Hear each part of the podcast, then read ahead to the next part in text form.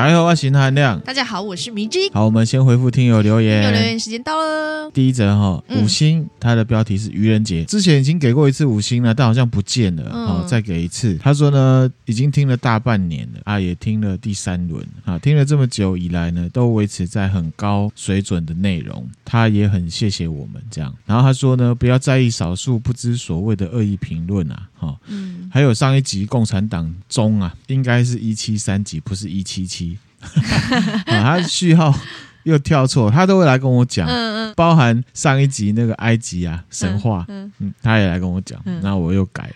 好，主要原因是因为呢，我排程会有一些调整，对，好，本来预设这一集是放在第几集，嗯，可是后来又有一些调整，就像上一次讲的嘛，鬼故事连发或者是共产党连发。嗯，好，后来我就决定穿插，所以有一些跑调。不过那个调整都很快。对，好，很感谢这位听友，谢谢你。然后他就说：“对，我就是上次问为何没有三七三八的那个人，就是他哈。”下一则呢，他的给我们五星，然后呢，他是郭，然后 L A O O Two，标题是只能说五星好评这样子。嗯，啊，他说真的太太太太好听了，谢谢你喜欢。他的标他的那个内容就这样。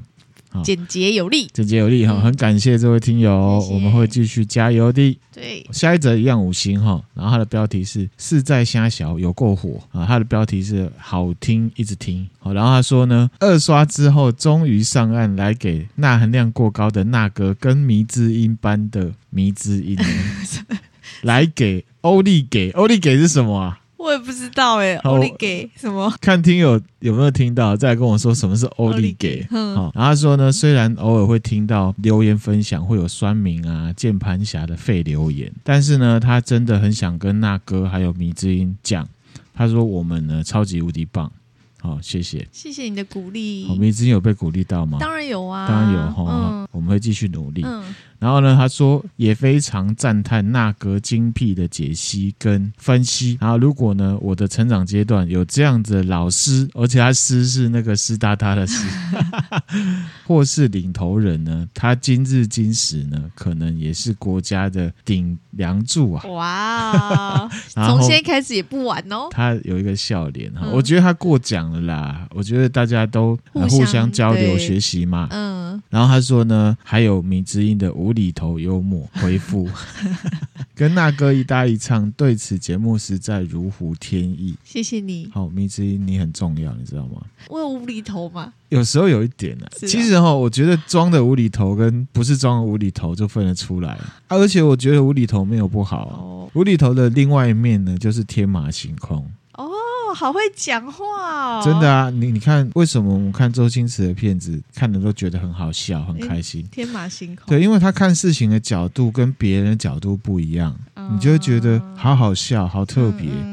就是想象不到。对，那你会觉得他很笨吗？不会。你知道幽默并不是耍笨。嗯，嗯啊，其实幽默有两种啊，有一种，譬如说豆豆先生好了，他可能会让你觉得很滑稽、很笨，可是呢，其实他很聪明，你知道他是博士哎、欸，我知道，你有讲过。对，然后还有很多的这个喜剧演员或者是喜剧的剧作家，通常智商都很高。嗯嗯。嗯好，所以呢，我觉得无厘头并不是笨的意思。嗯，好，所以迷之你不用，我没有怎么样，我只是自己想说，啊、有吗？这样有有有，有自己听可能自己不觉得。好，回来哈，然后他说一开始呢是被都市传说吸引啊。嗯，好，然后都市传说系列呢，都听完之后，再从呢第一集一直听到现在，反正他就是刷啦。嗯嗯，好，那是因为呢，他每天都需要开车长途奔波啊，嗯，好，很辛苦哈，我觉得开车要小心，然后呢也要保重身体，好，那所以呢，他几乎每天呢都有四五个小时在听。然后他说呢，虽然有一些历史或者是心理学的部分，他一开始听不太懂，嗯，不过呢，二刷之后慢慢会有心得出来。然后他现在要三刷了，那感觉就是每次听完都有不一样的体验。好，我觉得这样子就很好。当然，我们也会分享都市传说鬼故事啊。可是我觉得其他主题的这样子的一个分享方式，可以让大家重复听。然后呢，有一些不一样的收获，我觉得都很棒，很棒，很棒。然后他说呢，期待这么优质的节目呢，可以持续长长久久哦。我们会加油的，对，我们会加油哈。迷之音也要跟我们一起加油哦，好不好？会的。好，谢谢你啊、哦、哈。你干嘛？你要一直讲我那个。下一则呢，他是 Zippo 一二一九。然后他说呢，哦，很棒的频道，他是无意间呢发现这个频道，然后听了之后呢就爱上了，然后谢谢你们呢陪我一起度过呢上班的时间，嗯，啊，目前呢已经二刷中了，哇。对啊，好，很感谢你哦，感很感谢大家一直重复刷。对啊，哈、嗯，那有一些主题呢，听两次会有不一样的领悟。哎，是上一则吗？没有啦，我觉得大家都有这种感觉啊，哈，我觉得很好。嗯，然后他很酷哦，他就分享了一个他自己的看法。嗯，哦，他听了这个红衣小女孩那一集啊，他说里面呢有一个獠牙嘛。对。好，他那个画面他有看法，他说这个影片从以前就看过很多次，嗯嗯，然后他一直觉得呢，那个獠牙只是口香糖咬在嘴巴里面。那个我可以理解，因为有时候吃口香糖不会好好的吃，有些人会就是会这样咬在嘴巴中，哦，确实有这样的行为的人呐、啊。对啊，哈、嗯，然后他说有点像是类似清健口香糖那种整片的。哦，他是觉得是整片这样。明知不知道有没有经验哦？现在譬如说像 Airwaves，它是用那种定状的，对，可能化学成分不一样。像那种片状的啊，你嚼很久，超过一两个小时，它会分解哦，它会变得糊糊的哦。哇，所以我可以了解这位听友他想要表达的意思，哦，好像不是口香糖，然后呢，有可能会掺在你的口水里面融化喝进去的感觉。哦，那那以前呢？那那以前会吃那口香糖就片状的，然后呢，嚼很久很久的话，嗯，就发现有这个意外的状况，觉得有点危险，有点恐怖这样子。好，然后他就说：“哦，这是我自己的感觉，跟你们分享哈、嗯。也祝呢你们节目长长久久哈。谢谢你，我们也会加油。听有自己的感觉可以分享出来，我觉得也是我们很需要的。嗯、没错，没错。因为呢，还是一样那个老话哈，就是我们分享给大家，我们并不是说定义说啊，这个就是那么怎么样，那个就是怎么样。我觉得大家听了了解了之后有自己的看法，我就觉得很好。没错。呃，我们今天分享的留言都在这边。好，好。那迷之音呢？你知道我们今天要分享什么？吗？唔知就是很久以前呐、啊，江宝来问我，他说：“你各国鬼代表什么时候要开始？”哦，你有被问啊？有被问哈、哦。其实那个是啊，我们做的西方夜谈、东方夜谈那一集嘛。嗯，本来是要做各国鬼代表，对不对？大家不要被骗，是天方夜谭。对，然后呢，那时候我的想法是呢，各国鬼代表呢，我想要做一集就好了。嗯嗯。可是我后来发现呢，这样子。对各国的鬼都不太尊重，不行，这样不行。对，要尊重点，而且呢，都会带出一些文化的东西嘛。嗯、所以呢，我们这一集呢，就开始呢各国鬼代表系列，这样。哦，它是一个系列，然后会有很多集这样。对，然后会有都市传说，然后也会有带到文化部分，也会有时候也会带到历史，哎、然后会跨文化。嗯、可是呢，是一个一个来讲，我们就不会放一集。我们因为是台湾人嘛，所以我们各国鬼代表呢，就从台湾开始啦。台湾。就是呢，来分享了台湾才有的鬼，台湾才有的鬼，对，然后也会有一些都市传说。这个台湾的部分呢，也会是真实存在的事件，它不是 creepypasta 哦。嗯嗯。好，然后呢，会有一些鬼怪啊、神秘力量，大家可以当成呢乡野传奇来听。哇，好酷哦，很酷哈、哦！这样听就觉得很酷了。好了，可以了，好了，可以了哈。那今天分享的内容 就到这里。是这样吗？不是的。好，阿明之前觉得台湾有什么样的鬼可以代表台湾独有的文化呢？台湾鬼代表真的不知道，可能就是刚刚因为你开头讲红衣小女孩，听有提到红衣小女孩，我就会想到红衣小女孩。对，红衣小女孩哈，其实红衣小女孩很有很有代表性嘛。台湾更早的鬼代表呢，绝对不是红衣小女孩。那是谁？好，有一个呢更具体的人，也是呢真实发生的事情。好，跟红衣小女孩一样，一事情一出来就变成了呢当地的呢都市传说。哦，分享这个鬼呢，也可以带出台湾清末的呢四大奇案。台湾的奇案，清末林头姐。哦，迷之音有听过林头姐吗？那你认识她吗？我当然不认识啊，啊不熟，有听过耳闻呐、啊，这有久仰大名。OK 哈，其实以前呢歌仔戏有演过。然后呢，电影也有演过，嗯，戏说台湾也有演过，嗯，就是什么偷地公传新妇啊，急处急处嘎金龟啊，啊，这种的，还怎么样？你是不是觉得我有准备好不好？你一直说我只讲土地公传新妇，我这样多多加一个金处嘎金龟，这样可以吗？可以。钱鼠咬金瓜啊，金瓜啦，哦，金龟不金菇啊，金瓜金龟呢？台语金瓜就是那个南瓜的意思啊，pumpkin。OK OK，好，那林头姐呢？其实那他那样觉得她算是台湾最强女鬼哦，她怨气很重，相对也可以代表呢台湾的历史的一段故事。嗯，之前那个南美馆的地狱展啊，哦，对，它梗主宣传是僵尸嘛，可是其实呢，里面也有展出林投姐。那其实地狱展里面呢，还有展出什么古曼童也有。我们其实一百零四集呢也有分享过。好、嗯，新加入的听友呢可以参考一下。嗯，那其实那个地狱展就是亚洲的一些对鬼怪或未知力量的一个总和，然后把它展出出来，嗯、不只有台湾呐、啊、这样子。好，好，那回来林头姐，明姿，你知道林头姐叫什么名字吗？林头，不姓林哦。什么？其实林头呢是一种植物，它一直是一种树，给你看一下。它是树哦，它是树名。我我刚本来想说不是人名，那就是地名了。不是，它是台湾非常非常的多，公园啊，各地区路边或者是海边呢，非常非常的多。嗯，好，这图我会分享给大家哈。这个林头树呢，它是原生在东南亚还有澳洲的植物。嗯，会长出呢野菠萝。野菠萝？菠萝啊，菠萝面包的菠萝。它的台语呢叫做拿刀。拿刀对，林头就是台语翻过来的哈，嗯、北中南部都有，兰屿很多。林头啊，它很耐风，而且它它耐盐分，繁殖很容易，所以呢，在台湾的海边很常见，是拿来做那个防风的植物。哦，兰屿啊，达悟族人会用拿刀的这个根啊烤啊，或者是拿来呢晒飞鱼，就吊在上面这样子，非常能代表台湾。嗯，我们是海岛居民嘛，对，然后呢，我们很坚韧，没错，很防风。台湾人加油，加油！好，OK。那会有林头姐这个名字呢，是因为呢，这个林头姐啊，她在林头树上面呢上吊自杀了，所以叫林头姐。这个故事呢，是发生在清朝的道光跟咸丰年间，嗯、也就是呢，西元一八二一年到一八六一年之间。哇，这么久、哦，很久以前的。那时候是清朝。之前我分享斯卡罗嘛，就是号称是清朝，可是有很多人啊，从中国来唐山这边来开垦。嗯好，怎么样？怎么样？很多，但甚至比斯卡罗的时间还早。嗯，好，因为那个罗妹号事件是发生在一八六七年嘛。嗯，斯卡罗的事情呢，大家听友有兴趣呢，是第九十八集。新的听友呢，可以听一下。当时的清朝的人呢，到台湾来开垦的时代。嗯，那事情呢，就发生在当时的呢台南，当时呢叫赤坎，就流传了一个都市传说。后来呢，甚至流传到嘉义布袋附近被传了，就说啊，赤坎这个地方，每到了深夜啊，因为林头树很多，对，所以呢，就会在林头树丛啊，听到有哭声传出来，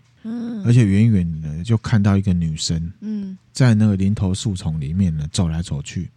啊，边走边哭。那有人看到了嘛？一个女孩子近看，哎，哦，她的头发很乱哦。深夜呢，抱着一个婴儿，嗯，来回了走来走去的，蛮蛮毛的。对，而且呢，这个我有查资料，台南地区的这个地方祈老会讲这个故事哦。嗯，而且他说呢，特别是下雨的晚上。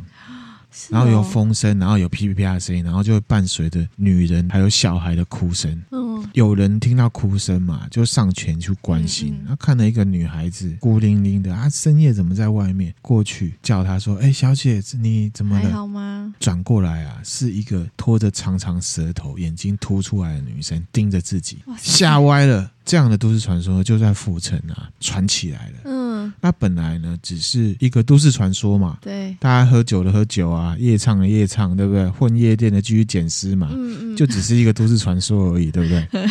那时候流行捡尸嘛。我只是举例嘛哈。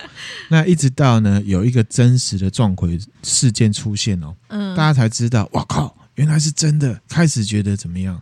深夜问题多。对，是什么事情？就有一天晚上啊。有一个卖粽子的修霸掌的深夜叫卖，霸掌晚上卖也是好危险的感觉哦。你这以前没有接没有，可是那种叫卖的，这个是传统哎，不是都是白天吗？是晚上？没有没有，晚上也有，晚上也有哦。那含亮小时候也有。经历过，不知道纳米听友有没有经历过？哦，那含亮呢？小时候呢，经历这个很酷哦，因为我根本不知道他是不是要做生意，嘿还是在飙脚踏车。什么意思？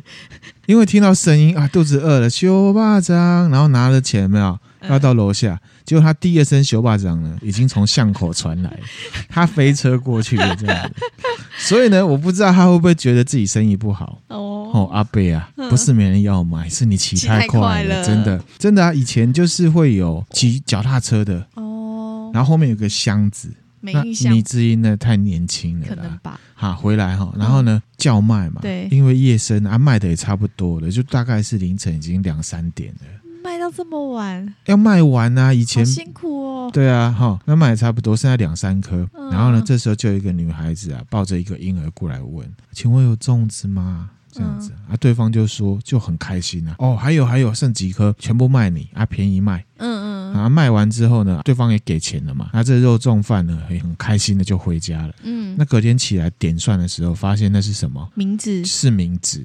然后这事情就传开来，因为有物理现象，这名字是大家看得到的，就是这张来你背包上力，然后大家都很害怕嘛。哇然后哇，那时候就有这种这样子的事情发生呢。对啊，就是拿以为收现金，就隔天变成名字。对，然后事情就传出来了，因为闹鬼啊，还有目击的发生地是有重叠的，衣着跟外显特征也都相似。对，好就去 mapping 嘛，就说啊，之前有人说在林头树丛里面有一个女孩子。哦好抱一个小孩，结果这个卖肉粽发现，哎、欸，也是一样的，一样的，而且还是那个附那个地方附近啊。嗯，那这个都市传说传起来之后，大家就叫它林头姐。嗯嗯，这个林头姐呢，上吊的地方呢，就会在于现在台南市高等法院台南分院后面的一个地方。哦，啊，它以前呢是一片浓密的林头树丛。嗯，哦，是真的。嗯，甚至呢后来还在那边盖庙。哦，好。希望呢，可以让林头姐的怨气呢平息，嗯嗯，不然的话，那个路段大家不敢路过嘛。对，明志，我问一下，我讲那么久，你有没有很好奇这林头姐本人到底是谁？对啊，是谁？她的本名呢叫做呢李昭娘。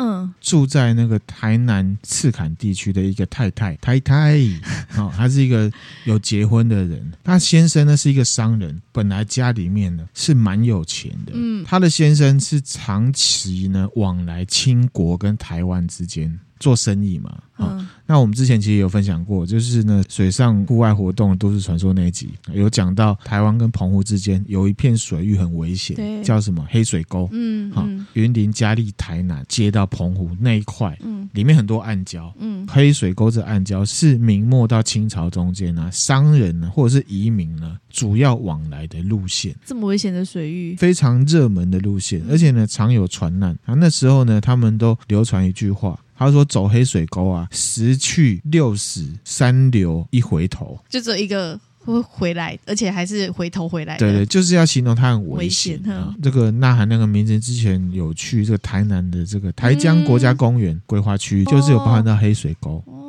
大家听有那名呢，有兴趣呢可以去玩一下。嗯嗯，好，因为很危险嘛，李昭娘的先生在经过黑水沟的时候就船难死掉了。哦。”所以呢，李昭娘变成一个有钱的寡妇。嗯，这时候呢，关键事情就来了。先生过世，然后孤苦无依，而且你要想是清朝那时代，嗯，民风很保守。先生的好兄弟啊，就生出了不只是元首的东西啊，孤零零的女生，二三十岁的年纪，对。好，又有钱，所以呢，这个刮胡的兄弟呢，就来关心嘛。对、嗯，当时李昭娘一定是很无助，也有很多压力。嗯啊，然后又是先生的好兄弟，对，所以一定是相对了解自己的。对。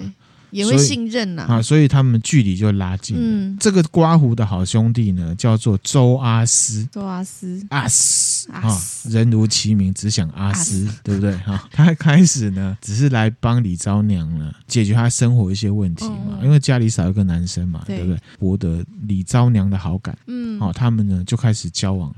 感情培养到一段时间之后，周阿斯觉得啊，主公可以杀了这样子啊，就开始呢就跟李昭娘说自己呢打算呢到唐山去做生意。嗯，唐山就是清朝这边，就是中国了哈。对。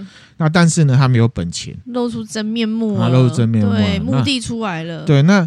女生嘛，而且那时候女生可能相对都比较单纯，对，就相信他了，嗯，把所有钱呢都给周阿斯，所有都给他，所有都给他，因为呢，他先生本来是做生意的嘛，所以他本来在台湾台南这边呢也有店面，哦，抵押，天哪，还抵押，抵押，然后呢钱都给他啊，然后周阿斯离开之前呢，跟李兆娘说啊，他在那边安顿好之后呢，会回来接他，会说这种话都是骗骗人的话。过去一起生活这样子，哈、嗯，千万不要相信这种话，各位啊，你各位，你各位啊，千万不要相信这种话。李昭娘呢，就在府城等着周阿师回来。嗯，好，可是呢，周阿斯都没有回来哦。想也知道啊，因为台南这边当时啊，通商贸易啊也是蛮频繁的，他会请一其他一些商人去打听，打听，好，然后他们商人的聚落圈其实也都差不多，嗯，好，所以就知道说经商是真的。好，周阿斯有去经商，那也有赚到钱。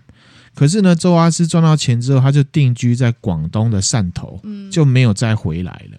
没有打算要回来台湾，嗯，啊，你看哦，台湾的这个李昭娘，她是把所有钱都给周阿师了，哈、啊，连这个老公留下来的店铺都卖了，对，除了做生意之外，其实李昭娘她自己也没有谋生技能，嗯，好，要再重来，她也没有本钱，嗯，后来呢，连吃饭都成问题，比以前更加孤苦无依，嗯、甚至她房子也没了，嗯，所以呢，就开始呢流浪街头，好惨哦，到最后她就想不开，她就穿了红色的衣服，她要报仇。在这个林头树上面呢，上吊自杀，离世了。嗯，然后后来就传这个都市传说。天哪！好，故事还没结束啊。然后后来呢，有一天呢，就有一个道士啊，就像林正英那种感觉，因为其实林正英可能再晚一点，就是民国初年的啦。嗯，就有一个道士，他晚上经过府城这个地方啊，然后因为他是旅行嘛，他需要休息啊，坐在呢一棵大树下面休息。他远远的就目击了大家在流传的这个都市传说。哦，他看到了，他就看到那个林头树丛里面呢，有个女的，暗暗的，有个女的这样来来去去的，嗯嗯然后在哭这样子。那换言之就是什么？他撞鬼了。对。但是他是道士啊，然后有一些道行啊，他不是骗谁啊，他不会怕。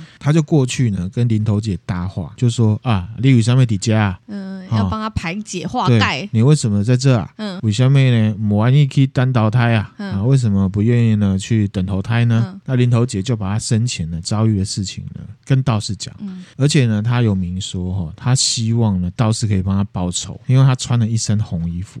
这个道士应该也是这个性情中人、侠义人士，嗯，答应了啊。道士答应了，他答应了。然后呢，因为他会道术嘛，所以呢，他就用一个方式，他就去。弄了一把黑伞，嗯，然后就做法，他就跟那个林头姐说：“你现在呢躲在我这黑伞里面。”哇，这好像电影剧情哦。应该是说电影剧情是从这里面的衍生出来的。对，哇塞！道士呢，把林头姐的那个鬼魂呢收到这黑伞里面，嗯，渡海到汕头去找周阿师。道士人也太好了，觉得也是有可能。我是说正经的修道人，他们不是以发财为他的人生目标嘛？他真的就是要做善事、做好事，希望对啊，或者是说，因为他有接触一些人啊、鬼啊，他都接触得到哈。懂。那可能也跟他个人的个性有关啊，哦，只能这样说。确实，他就去到了汕头，真的找到了周阿斯。周阿师。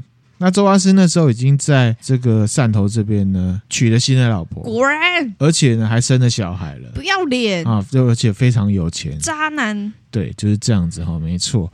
那过去之后呢，其实他找到周阿师的时候，周阿师也不认识道士啊，对，道士直接来到周阿师面前，直接把伞打开。嗯，林头姐呢就满脸是血，头发很乱，然后穿着红衣服，哀怨的出现，出现在周阿师面前，然后就问周阿师说：“你为什么要骗我？”嗯，然后呢，周阿师看到这一幕，太吓可了，吓到了，加上罪恶感，不确定呢，他到底是疯掉还是呢林头姐的这个操弄，他就到那个厨房拿了刀子啊，先杀了他的新太太，然后呢还有两个儿子，然后再自杀。天哪！这事情的结尾就是这样子。哇塞！这故事就告诉我们不要骗人啊！对啊。哦不要呢用感情去骗钱，嗯，啊，也不要单纯去骗人家钱，嗯，啊，有借人家钱呢，有能力就要还，还对，啊，如果没有能力呢，你不要让人家觉得自己被骗了这样子，嗯嗯，啊，要讲信义这样子，对啊，就是周阿师他到那边赚钱。而且取了心态，如果他没有意思要把零头姐，他应该还钱，对，他应该要还钱，就不会有后面这些事情了。也让我们想到，像之前我有分享过那个“女人真命苦”嘛，哦、一样啊，就是外来男子到台湾，然后欺骗一些忠厚老实的台湾女性，那、嗯、可能是骗感情，有的是骗钱，钱各种那个是移民社会才会有。嗯、那刚好台湾，因为它是海岛，地域特殊啊，所以常常会有这种事情。也显露出台湾历史的一个特质。嗯，回来哈，讲的好严肃哦。就是因为那个周阿师太坏了。那但是他是道士嘛，嗯、他就回到台湾呐、啊，他就跟林头姐说：“哈，你的仇已经报了，那是该时候呢放下。”对，道士就离开了。至于呢，林头角有没有放下，我不知道。只是说这个都市传说就一直在传。然后呢，甚至那个庙也一直都在。嗯，好，那个庙呢，就是在现在台南市中西区的中山路东雅楼大饭店附近。就是星光三月那附近。哦，现在呢是车水马龙，而且这地方呢走路的话，离台南火车站大概十分钟就会到了，蛮热闹的地方。到了日据时代啊，嗯，就被拆除了。啊，拆掉了，拆掉了。只是说那个位置大概是在哪里，大家知道？好，被拆除了，一来是因为呢都市开发啦，二来呢是因为这是地方信仰，你怎么拜女鬼？嗯嗯，那二来呢是不鼓励赌博。台湾很多赌徒很喜欢去拜姑娘庙，嗯、或者是所谓的阴庙，对，就是去那边许愿，说要赚大钱，然后要求他报名牌之类的，对对对，这一种的，嗯、然后所以呢就把它拆了，嗯嗯，是日据时代的政府把它拆了。根据呢有一个耆老叫林燕山啊。他说那个庙大概是大正九年，也就是呢一九二零年那时候呢被拆掉了。嗯，那一九二零年可能就是民国九年左右。嗯嗯，那这个故事呢其实有蛮多版本的。那不过呢过程大致相同，只有一些呢小小的不同啊。嗯，第一个呢李昭娘的昭是手部的昭嘛，哦，那有人是说是那个昭。昭和的昭，昭和的昭，嗯、负心汉呢叫周阿斯，嗯，对不对？那也有一说叫周雅思，嗯，那这个思呢是思考的思，也有呢吟诗作对的诗，嗯，好，所以呢大家自己排列组合哈，选自己一个喜欢的，欢的。嗯，然后再有人说周阿斯呢有一说是李昭娘先生的好朋友，刚刚有讲嘛哈，那也有一说呢是府城当地的流氓。啊，那另外一个不同是说啊。周阿斯先生的好朋友来骗财骗色嘛？那也有一说呢，就是流氓来了抢夺财物，然后强暴之后逃逸。哦，第四个不同呢，也有没有去报仇的版本。嗯，所以他就一直在那边就闹鬼。懂啊？那还有一个不同是说。刚刚是讲道士带着李昭娘的鬼魂嘛，去复仇嘛，嗯嗯、也有一说呢是官府的衙役，也就是警察啦，捕快去那边帮他复仇的。哦，过去的方式也有不同。啊，有一说是靠黑伞过去，嗯，那也有一种说法就是附身在人的身上过去的。哦，哇塞，嘿，是这样，嗯、所以呢，就有各种排列组合，好、嗯嗯嗯，大家把它列出来，然后可以拼凑你自己喜欢的版本。好，总之呢，这就是一个台湾鬼代表，而且呢，其实可以带出来怨气，含冤而死，其实是一个懂啊，不舒服的事情。对，而且你想哦，它比很多都市传说或者是 creepypasta 的鬼呢，都还要。好多了，因为他没有害人，他只是想要报仇。他只是旁边人看他觉得很可怕，可怕对，对对。他没有去杀其他人，他没有伤害其他人，他去报该报的仇而已。嗯嗯。那甚至呢，后来这个林头姐的故事啊，到了接近国民政府之后，就是台湾这边呢，非常广为流传，比红衣小女孩还要红。对啊，其实你这样讲，我就想到那个年代的鬼故事。其实我有。林头姐也是有小时候，好像也是都偶尔会听到，就想说以前那个年代通讯这么不发达，居然就这样北传北传到台北来，大家都听过。在一九五六年的时候，也就是民国四十五年，嗯，那时候台湾很流行台语电影。娜妈以前呢，小时候就是看台语电影的啊。娜妈对，对这个林头姐呢，就被拍成台语电影。柯俊雄跟杨丽花主演的，杨丽花就是演林投姐，来给你看一下这个当时的这个电影广告，这也蛮可怕的，其实蛮可怕的，还图会分享给大家。你看以前柯俊雄很帅，就是一个很有名的演员啊，后来也有当过台湾的立委啊。哦，好，然后杨丽花就知道了嘛，哈。的时候，一九八八年又拍一次，一九九三年台视有拍成连续剧。哦，还有连续剧哎。对，然后二零零二年闪灵乐团他出《永劫轮回》。嗯，讲的就是林头姐的故事，哦，而且他们还以这张专辑得到了第十四届金曲奖的最佳乐团。哦，都市开发嘛，所以呢，把那个林头树啊的那个树丛烧了嘛，那台湾就有一个俗谚。会修拿刀，心尾细。哦，就是说你把我林头树丛都烧了，我呢想要报仇，我的怨气都还是在，我还没有死心。嗯，这是台湾人常讲的一句话。所以想要表达就是我的意志坚定，这样。中文就是火烧林头未心死了，或者是心未死都可以。嗯嗯，这个就是台湾早期呢厉鬼复仇的故事。嗯啊。这故事告诉我们什么？不要欺骗别人啊！对的哈，你自己爽到自己，然后害了别人，这样子感情你还不了。可是呢，你也是要跟人家讲清楚。对啊，对，要讲清楚。这样子是拖着而已。嗯嗯。对不对？对，就是你自己在逃避而已。这样林头姐的故事啊，它有很多时代意义。那含量也有自己的看法，不过我就引述呢，文化部。台湾大百科全书，他认为呢，嗯、这个带出了台湾地区那时候移民特质，就像其实我刚讲的哈，就是说清代台湾跟中国贸易啊往来频繁嘛，很多中国的商人游走在两岸之间，嗯、然后会对台湾的女生啊始乱终弃，或者是呢卷款潜逃。嗯，那女生呢就会人财两失。其实呢，林头姐只是其中一个很明显被传成都市传说的案例。那时候是发生很多，你看，一直到后来我们分享那个张白凡，其实也差不多。那样子的事情是一直在发生的，也带出了一个东西，就是说移民社会的典范转移。就是说，以前大家会很崇拜读书人，因为他的思想呢。嗯，懂。好，他懂很多。好，然后大家会，然后自己呢会想要，那时候的女孩子会想要跟文人、读书人呢结为连理。嗯，好，因为我觉得那是很稳定，而且文人嘛。可是因为那时候开始通商、商业贸易起来了，所以呢，女生就开始转向什么？跟商人，那商人通常比起文人，只是一般 average 的比较，因为做生意本来就是要心思会比较复杂一点啦，是不是？对，然后就会发生这样的事情，就会变得很多。嗯嗯。现在大家推崇的不会是读书人嘛？会是有钱人，有钱人嘛，也带出了就是你要说比较难听，就是说黑暗丛林法则会盖掉一些大家以前比较在意的东西。嗯嗯，这事情呢，平常大家都不会 care。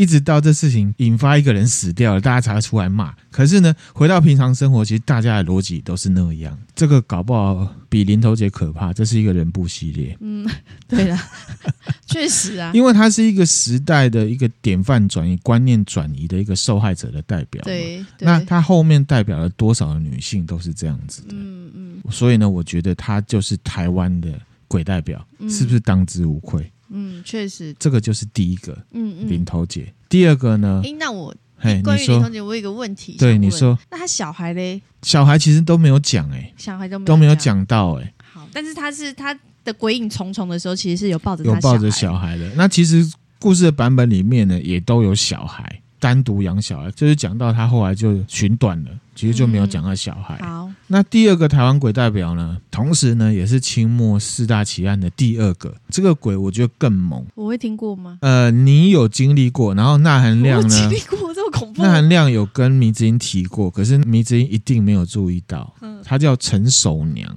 哼，他也是呢，当时引起了一个很厉害的都市传说。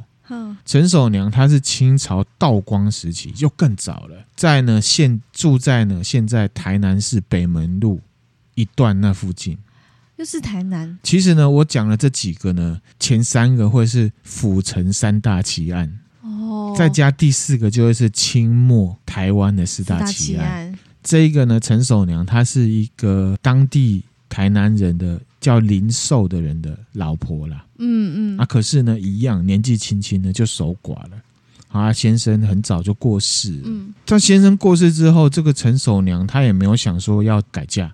在夫家这边呢，一样就是侍奉她的婆婆，嗯，好，就是还是当成了林家人这样子。那可是呢，林寿的妹妹就不一样了。林寿的妹妹比较漂亮，比较年轻，她是从事呢这个八大行业。那时候府城啊，衙门里面就是警察机关啊，里面有一个呢师爷，常常来找呢陈守娘丈夫的妹妹，嗯，就是小姑啦，对，做生意。嗯嗯，这样在家里面做生意，那做生意，然后做完生意之后，他有一天就出来啊，要回家了嘛。嗯嗯，那就看到陈守娘，哎，觉得很漂亮。嗯，那他就跟那个小姑啊，嗯，讲说，哎，我出钱，你帮我瞧一下。嗯，这样子，那小姑就说，哦，好，我知道了啦。甚至也跟那个陈守娘的婆婆讲这件事情。嗯。天呐，那婆婆也 OK，因为就要钱，而且呢，因为是警察单位的人嘛，嗯，好、哦，那不知道哎，这个师爷的习惯不太好，是不是想要玩姐妹洞？你知道姐妹洞吗？我知道啦。你知道亲子洞吗？我知道啦。呃，不知道那没听我，知不知道亲子洞？亲子洞呢，就是有鸡肉嘛，也有鸡蛋，对，对不对？对，其实它的意思就是呢，这个两代一起吃的意思。嗯这样子哈，这豆知识分享给大家。这是什么豆知识啊？这才不是豆知识嘞、啊！那就是我觉得这个师爷想要吃姐妹丼这样子的哈。这小姑跟婆婆啊，贪图这个师爷有钱，而且有权利啊。对。他一开始是劝陈守娘说呢，你就配合一次啦，忍忍耐一下。对，那陈守娘不要。嗯。好，那所以呢？这个婆婆跟小姑啊，就来硬的家暴，逼陈守娘就范。嗯，以结果论呢，婆婆跟小姑啊，就用利器啊刺这个陈守娘的下体，然后呢，让她死掉了。依照台湾的这个丧葬的这个习俗啊，就是要家人来封棺，你知道吗？要封棺材。那陈守娘的弟弟就来了，然后来了之后，他就看哇，陈守娘死状很惨啊。被打，O 青不是正常死亡啊！仔细检查了姐姐的尸体之后，才发现呢事情有问题。嗯，因为呢明显是遭到虐待之后才死亡。对，他认为呢是谋杀。嗯，所以他到处去讲。那可是呢，你也没有钱，你也是平民啊，谁鸟你的？就大家知道也也没有办法帮他，也不能怎么办。对，那所以呢，乡民就把陈守娘呢埋葬在那时候的叫做三子尾。嗯，就是呢，现在台南市中西区南门路孔庙商圈，还有台南美术馆一号馆那附近。好，我们有去过。那现在那边是台南长老教会南门分会。嗯嗯。讲久了之后，有乡民比较正义一点，他去报警啊，希望呢公权力可以介入调查。对，可是官官相护啦。当时的县令啊叫做王廷干，嗯啊，对，就是那个干，没错。嗯、当然呢，袒护自己人嘛。好，我们之前也分享过九品芝麻官那一集嘛，嗯，都是官官相护的。嗯，好，而且九品芝麻官那个是同治年间，陈守娘是道光年间，更早。嗯，他们的这个坏习惯很早以前就有了，哈。那他想要摆平私了，嗯，官逼民反，愤怒的乡民呢就开始聚集，有没有想要像二二八那样子一样的聚集，然后在官署丢石头？嗯，抗议，而且还直接把那个县令的轿子给毁了，这样子砸车，砸车了。这个王廷干呢，其实在当地就非常有名。嗯，当时的大环境就是外来统治者司法不公，官官相护。这个人呢，品性也很差。嗯，所以在台南那边呢，就有一个台湾的俗谚，叫做“翁廷干，没钱没看案”。哦，没有钱他不会理你的啦。好，等同于什么？有钱判生，无钱判死。坏啊，反正就这样民变嘛。民变之后呢，县令仓皇就逃掉了。嗯，跑掉了，落跑。而且呢，这件事情呢，当时的台湾的知府最高长官啊，知道了。嗯，军队有开始有点紧张。为什么？因为怕串联会造反，大规模民乱。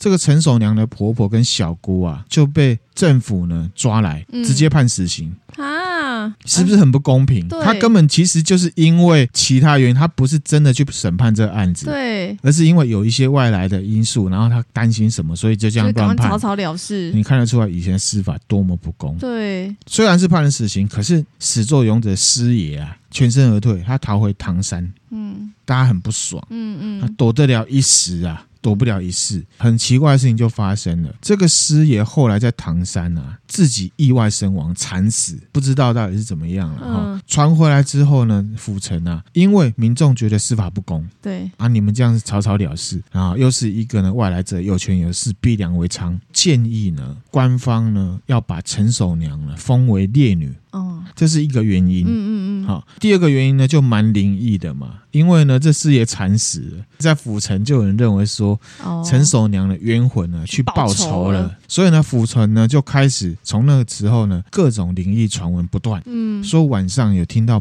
不明来源的女生在哭，嗯嗯，哭得很悲惨。嗯，有一些呢店家做生意。一样，他晚上结账的时候发现名字，就可能人来买东西，他没有注意到是谁，会发现哇靠，是名字，而且甚至当地的警察单位就是衙门啊，很不平静，东西会乱飞，吵闹鬼现象，对，乱乱飞耶，不明移动哦，就之前分享过吵闹鬼现象，我忘记第几集了，大家找一下，嗯，哦，因为受不了了，警察单位衙门还自己搬家哦，他还找了一个理由，怕人家讲。对，所以呢，就是说啊，因为呢，我们这个警察单位是呢摆在这个军营旁边呐，啊，嗯、啊，军队要操练很吵，他们受不了。哦，找个冠冠冕堂皇的理由。对，那当地士绅呢，就跟民众开始觉得什么，这是陈守娘的冤魂在作祟。嗯嗯。当然，同时也感念他的贞洁啦。如果现代的话，搞不好他们会觉得说，他反正也没人知道嘛，他有钱拿，有钱拿，对不对？啊，可是他就是不要，开始祭拜他，自主性的祭拜。嗯嗯。这时候呢，当地政府也开始紧张了，想要帮呢陈守娘呢厚葬。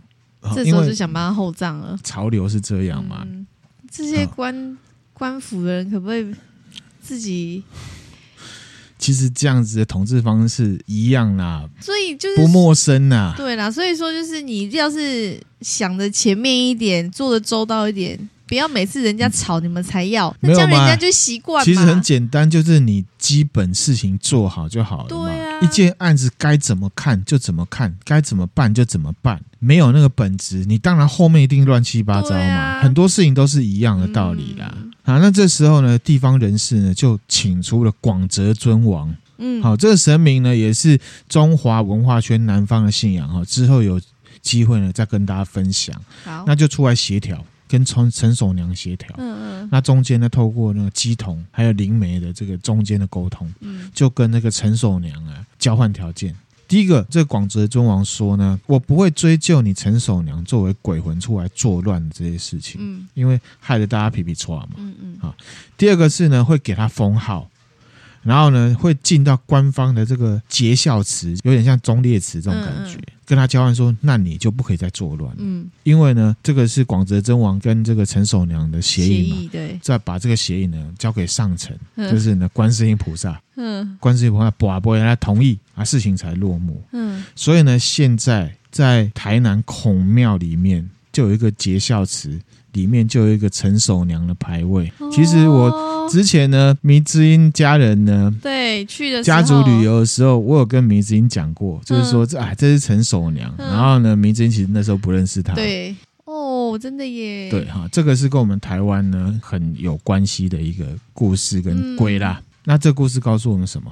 事情该怎么办就怎么办。对，这是一个。那第二个就是什么？人民有斯德哥尔摩情结嘛，特别是这个婆婆跟小姑嘛，姑对，对权力崇拜到底可以腐败到什么地步？嗯、你作为小姑了，你就跟她说：“哎呀，反正我是做这一行的，啊、我有很多可以介绍给你嘛。嗯”对，干嘛要逼别人？对啊，齁，这很奇怪啦。而且至少啦。我们回归到基本面，因为师爷你是拿钱出来要交易的嘛。对，既然是交易，那交易一方他不愿意，你就不可以强迫嘛。对啊，如果真的要交易，那不关别人的事情嘛，就人家就啊，道德上就说啊，那个是做八大的，就也顶多是这样。嗯，你这个婆婆跟小姑到底是怎样？是要介入什么？你自己那么想要，你不会自己上吗？奇怪了，是不是？小姑已经上啦。对对婆婆可能是也不想要吧。啊，所以回来就是我们对女生、嗯、男生、女生其实都一样啦，就是身体的自主权，我们要表达尊重。对对，啊、这种事情本来就是要你情我愿的，千万不可以强迫另一方。讲到这个，我就听过一个呢，我觉得很可怜、很耸动的故事。我们岔题一下，是娜妈跟我讲的。哦，因为娜妈以前她曾经当过地方政府的外聘人员。嗯嗯，她从事的工作就是跟外配有关。嗯，都是呃东南亚的外配，嗯嗯比较多啦。娜妈就有跟我讲过，她认识了一个呢，跟她互动比较好的外配，而且很漂亮、很正这样子。嗯、然后现在有小孩了，嗯、然后呢，这外配就跟她说，她当初来到台湾的时候，因为外配通常来的时候都很年轻，有适应问题，语言也不通。现在不知道有没有，以前的时代外配进来呢，跟台湾男生交往，台湾男生这边有可能是，譬如说外貌条件比较差。那或者是呢，身体有一些状况，嗯，甚至是智商有一些状况，都有可能。那可是有钱啊，都是男生的家长去做这件事情。这个外配她现在的老公呢，就是一个呢不良于行的男生，而且蛮严重的那一种。来到这边之后呢，他当时也会叛逆嘛，他想要回家。你知道花样年华女生，你怎么会去想象说自己的另一半会是这样一个状况，而且年纪可能有点大了？这个外配的婆婆呢，其实要。做这个生意是要传宗接代，因为呢，外配年轻漂亮，她老公呢又老，然后又有残疾，她本身也不喜欢，所以呢，他们都没有亲密动作。嗯嗯，而且甚至因为这个先生呢肢体的关系，他也没有办法主动发起这件事情，嗯嗯，所以呢，这个婆婆呢，她就找亲人，嗯，把这个外配架住。让他的先生呢强行跟他发生性行为，其实这种事情是违法的。嗯，嗯，其实就是陈守娘这件事情让我想到这件事情。然后呢，哦、这个外配他当时也没有 connection 可以去求要去求救什么的。嗯，懂。不然，其实那个是真的是违法行为。那他只能说走过来，然后他有小孩这样他只是说这小孩就是这样来的，这样子。哇，好不堪哦，很不堪哈、哦。本来是要讲都市传说，可是搞到最后就变成是人部系列了。嗯，这样子。嗯、好，这个陈守娘就是清末呢四大奇案，同时呢也是台湾的鬼代表。嗯，所以说嘛，其实谁说台湾没有自己的文化，没有自己的故事，就看我们自己关不关心。对的，也是。然后呢，对这些文化的看法是不是公正持平？嗯、会不会因为以往教育的关系，就觉得这些文化是落伍的，这些文化不够高大上？文化哪有分这种东西？可是有的人就会觉得啊，希望大家的那个观念要改。对啊，这样很不 OK。没错哈。嗯、那第三个奇案呢？清末的奇案呢，嗯、就要脱离鬼了啦。嗯，好。这个呢是一个真实案件，嗯，叫做呢吕公庙烧金，吕公庙烧金，嗯，同样也是府城三大奇案之一。这个案件呢是发生在台南府中街九十八巷。二十号，哇，地址这么明确。对，这里呢曾经是六合敬吕祖庙的旧址，就是神宫庙了。嗯，嗯，之前分享过那个八仙过海嘛，第一百二十四集。那这事情怎么回事呢？就是说，在清朝啊，乾隆年间啊，台湾就有人在拜神宫，嗯啊，就是吕洞宾。对，可是那时候呢，只是一个草堂，规模小小的。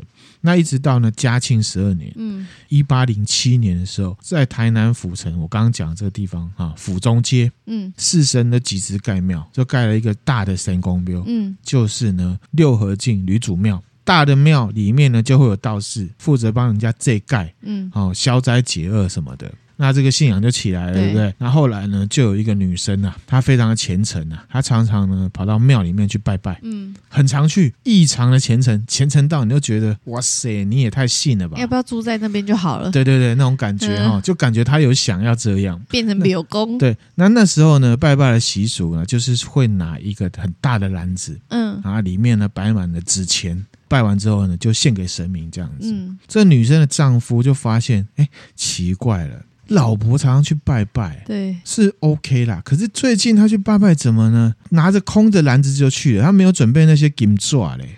诶，那一次两次还好嘛，越想就越怪啦。嗯，然后呢，他就跟去看，发现呢自己的太太。跟庙里面的道士在庙的后面偷情啊！哎呦，一气之下呢，被戴绿帽的啊，把两个人杀了。这件故事呢，带出一个很有名的俚语，我们台语常讲的“寡拿给小金”。拿给小就是这个来的啊！哦、啊，那寡拿给小金就是提着篮子假装要去烧金子的意思哈、嗯嗯嗯。那这句话呢，以前呐、啊、是指说已婚妇女不守妇道。嗯嗯。那后来呢，被广义的形容就是一个人呢假仙的行为。嗯。等同于呢项庄舞剑。意在沛公啦，意思一样，意思是一样的哈。那事情还没结束哦，传奇的事情就来了。杀人案发生之后，没有？地方人士好几个哦，都梦见吕洞宾来托梦。哦，说呢有这么一件凶杀案，嗯，就有人去报警，然后官府就开始调查，嗯嗯，然后呢调查之后发现，哎，确实哎，这个偷情的太太啊，好几天不见人影啊，然后去问了小姨子，小姨子就是先生的妹妹嘛，哈。然后呢，这小姨就说他自己也没看到，他自己也觉得很奇怪。那去问先生呢，发现先生的神情怪异，不配合调查。嗯，那就所以呢，这个官府就直接把先生呢抓回去审问。对，那这种事情我们都知道嘛，一个人不见了，除非是自杀，不然呢，另一半的嫌疑是通常最大的。对，好，所以明天你不可以杀我，知道吗？哎，是你不可以杀我，好吧？因为呢，这个先生很信吕洞宾，很信，很信，所以请他老婆一直去拜嘛。他老婆不知道他到底是不是真信假信呢？哈，官府人就跟他讲说呢，因为吕洞宾托梦说是你杀的，他怕他不行啊，所以直接把事情都全盘托出。承认了。好，那这一个先生他本身呢是猪肉贩，嗯，好屠夫啦，嗯，杀人之后他就把两个受害者的头埋在庙里面。肉呢，弄成了绞肉，天哪！对，就卖给了客人，这样子。不会吧？对，天哪！对，就是这样子。妈呀！啊，清朝清朝末年就有。天哪！人肉绞肉。对啊。对啊。天哪，很可怕吧？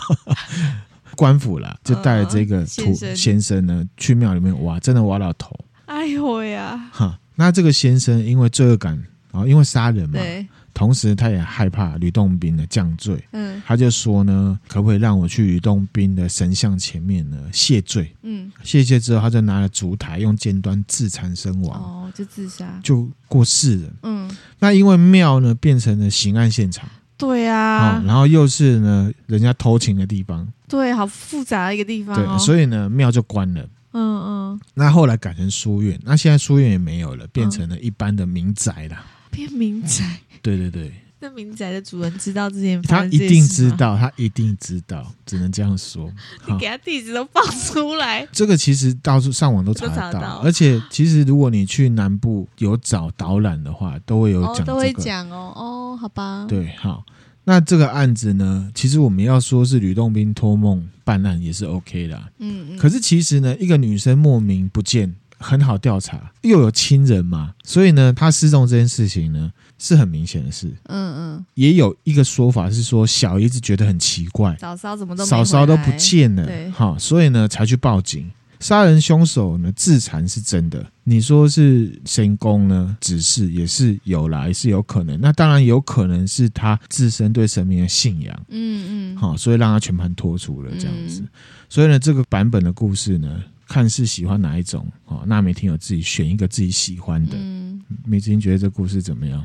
我觉得他把前两个是都市传说，后后一第三个呢是真实犯罪，犯罪，而且还把它拿去做成绞肉卖给别人，这真的是好惊悚哦！没错，而且那年代就这样子的思维。关于这个呢，卢公庙修 game 有很多很多版本，快速带过去。其中有个版本呢是出自于呢一个书法家叫钟赵宗祺，他说呢。嗯其实这故事是清朝有一个怀才不遇的书生啊，他受到另外一个他的朋友也是读书人哈、嗯嗯、约聘啊，去其他地方呢教书，然后呢留了自己漂亮太太跟女儿在家。太太呢常常去吕祖庙啊，也就是神宫庙啊去烧香。那有一个屠夫呢就垂涎啊，就是觊觎她的美色，嗯，那私底下呢去跟庙里面的道姑啊串通。串通哈。嗯。哦认识，甚至呢，透过道姑啊，让这个女生在庙里面拜拜的时候呢，吃了春药，哦，然后屠夫再来，哦，就是这样子。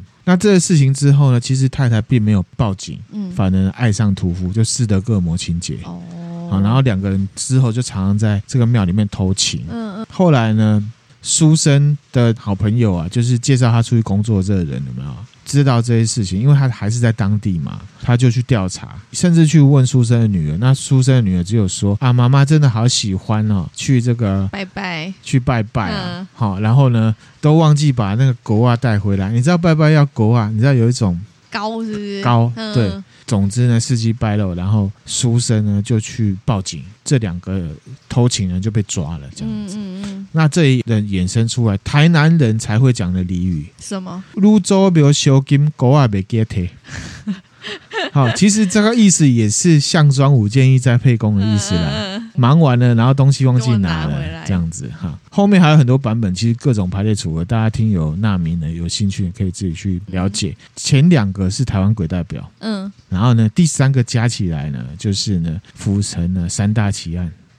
好，那再加上第四个呢，就是台湾清末四大奇案。四大奇案，继续说，周成过台湾。这事情就不是发生在府城了，不然就会变成府城四大奇案了哈。这是发生在台北清朝咸丰年间的事情啊，咸丰嘛，慈禧太后的老公。嗯，当时呢，清朝呢打了败仗，对俄国、英国还有法国呢签了不平等条约，也就是呢《天津条约》，里面内容很多啦，我只讲跟台湾有关的部分。好啊，在台南的安平要对俄国呢开设呢通商口。就是呢，可以做生意。嗯，俄国的军队呢可以停靠。对英法两国呢，则是台南、淡水、高雄、基隆都开通商口，一样是可以直接做生意，然后军队也可以停。那同时呢，还明定呢，鸦片是药品，可以自由买卖。毒品变药品啊？对啊，就是这样子哈。那就是因为这样子一个时代背景啊，当时呢，就有一个他叫周成。他是福建泉州人，因为那时候呢，闽南呢在饥荒，民不聊生，而且又打仗，对不对？嗯、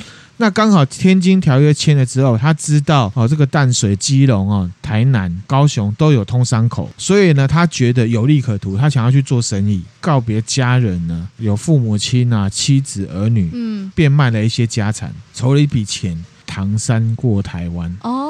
他从唐山呢到台湾来做生意。嗯，他该不会是客家人吧？刚刚已经讲了，他是福建泉州人。福建泉州。对对对。因为唐山过台湾，我就想要客家人。那是有一首歌。对。好，周成呢到台湾，他是呢从艋舺进到台北，进来之后，然后看到台北，哇塞，都市嘛，那时候开始做生意了嘛。之前有讲过那个啊，蔡牵嘛。对。那时候其实已经很那个了啦，哈。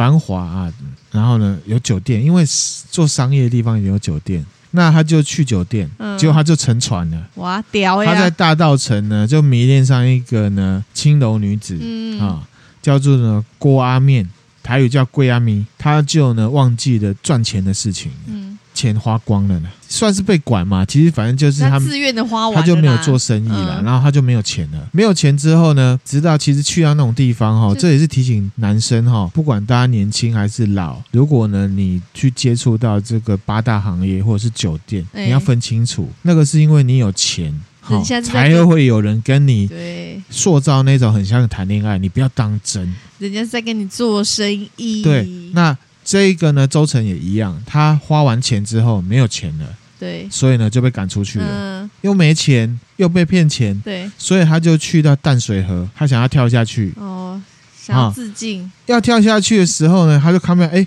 隔壁怎么有一个人啊？他好像也想往下跳啊。嗯，他们两个就聊起来了。嗯，啊，这个人叫王根，确实他们是两个本来想自杀的。嗯，后来两个就聊起来了。嗯，两个就互相扶持加油。后来他们决定了合作做生意，甚至结拜哦。那其实这王根呢，他是有钱人的小孩啦。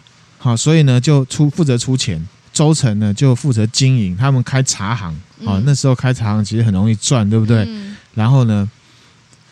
周成就赚大钱了，嗯，把以前的钱赚回来，甚至致富哦，谷底反弹呢，谷底反弹哈，就跟刚才讲的一样嘛，犯转移的嘛，大家开始会有一种赌性，就是说哇，像人人有机会的那种感觉。嗯，那我们讲的例子也都是成功的，一个成功例子后面可能有很多失败的例子啊。对对对，好，这跟大家分享哈，大家要有自己的逻辑，对，要看清楚本质。对啊，那现在外面在下雨哈，没关系，他赚了钱，对不对？对，他就去把锅仔面呢取来了。还是要娶她，他这样还要娶她，还不死心，痴情男子吧？怎么这么痴情啊？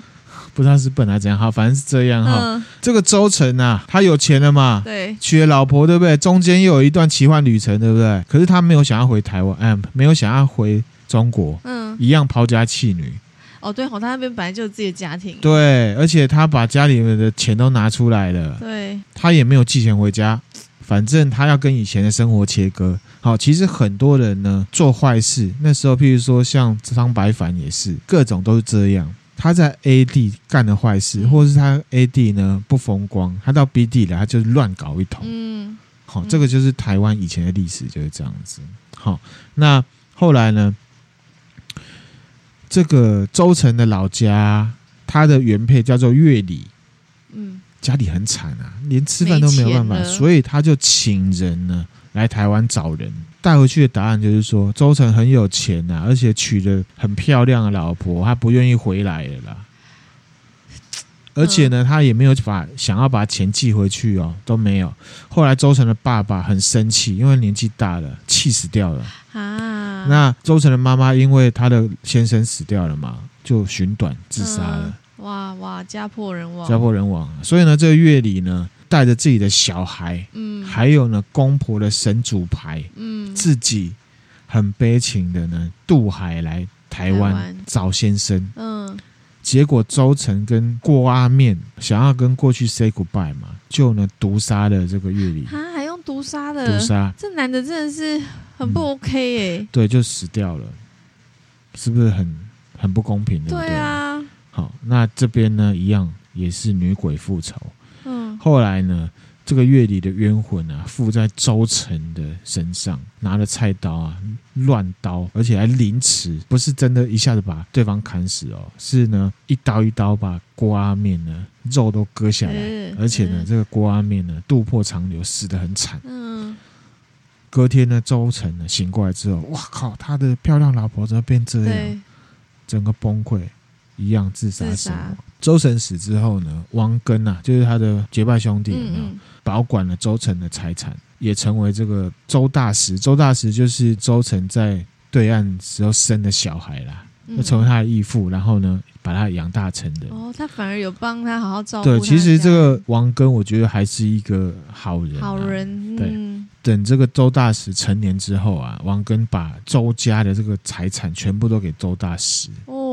然后周大石后来呢，去到香港、东南亚去做生意，自己成为富商。嗯。这样子，这事情就是这样子。总算是有个好人了。对。说王根。对啊。哈、嗯。那为什么要讲这故事？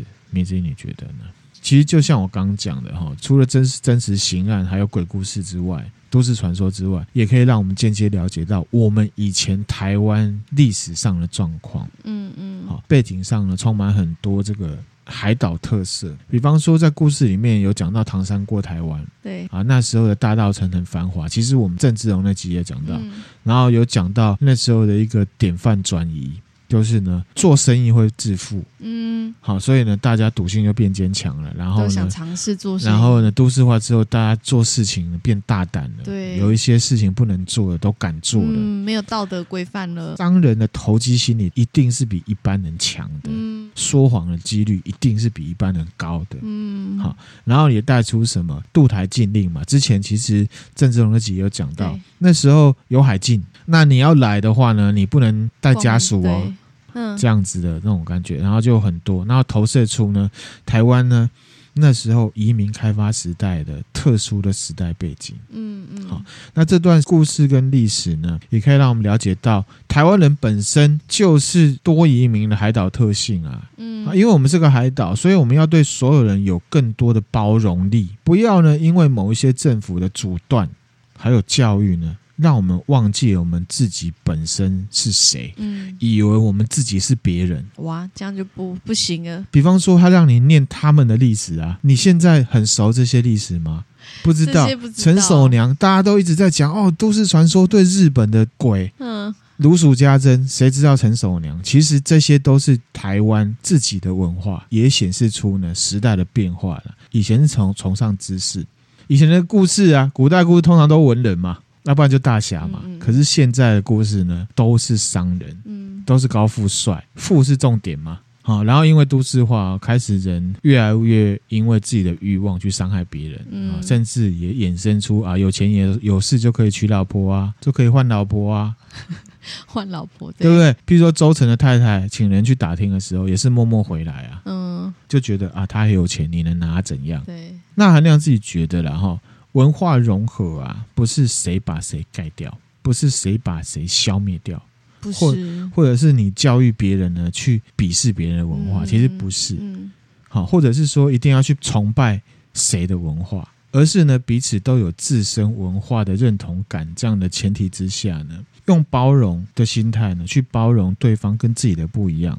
长期间相处，互相尊重跟相处，自然就会有良性柔和的文化融合，而不是文化侵略。不想让人家讲哪一种语言，或者是你让人家的历史消失，那就是一种文化侵略。对。大家彼此尊重，嗯、久了就不会你是你，我是我，久了真的就会融合了。嗯，其实这跟夫妻相处都一样，一样对。那这个想法呢，就分享给大家。嗯、那这一集呢，就是呢台湾鬼代表跟清末的四大奇案。那、嗯啊、其实前面三个就是你之前讲府城哦，府城三大奇案，再加后面第四个就变成台湾清末四大奇案。嗯、各国鬼代表呢，后续呢也会继续进行在其他的国家跟文化圈之间呢。